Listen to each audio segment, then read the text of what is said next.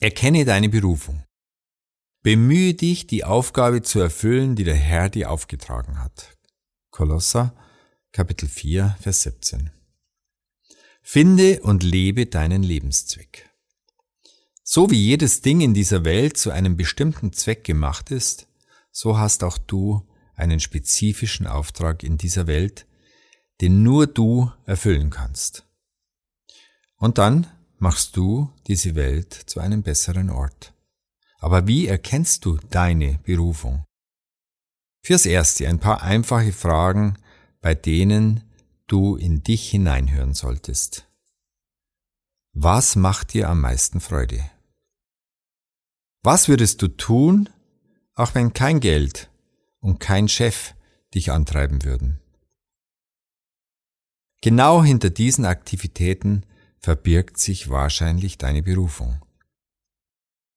Wenn du ein erfülltes Leben haben willst, führt an deiner Berufung kein Weg vorbei.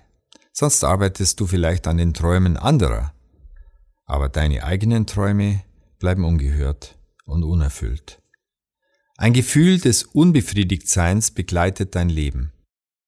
Warum wir uns so sicher sind, dass jeder Mensch eine individuelle Berufung hat? Ganz einfach.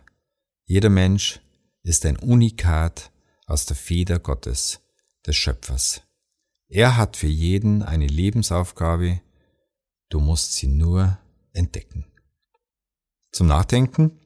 Berufung heißt, dass du für etwas Wichtiges gebraucht wirst, das nur du vollführen kannst. Und die Aufgabe? Mach dir Gedanken über diese beiden Fragen was macht dir in deinem Leben am meisten Freude? Und zweitens, was würdest du tun, wenn kein Geld und kein Chef dich antreiben würden?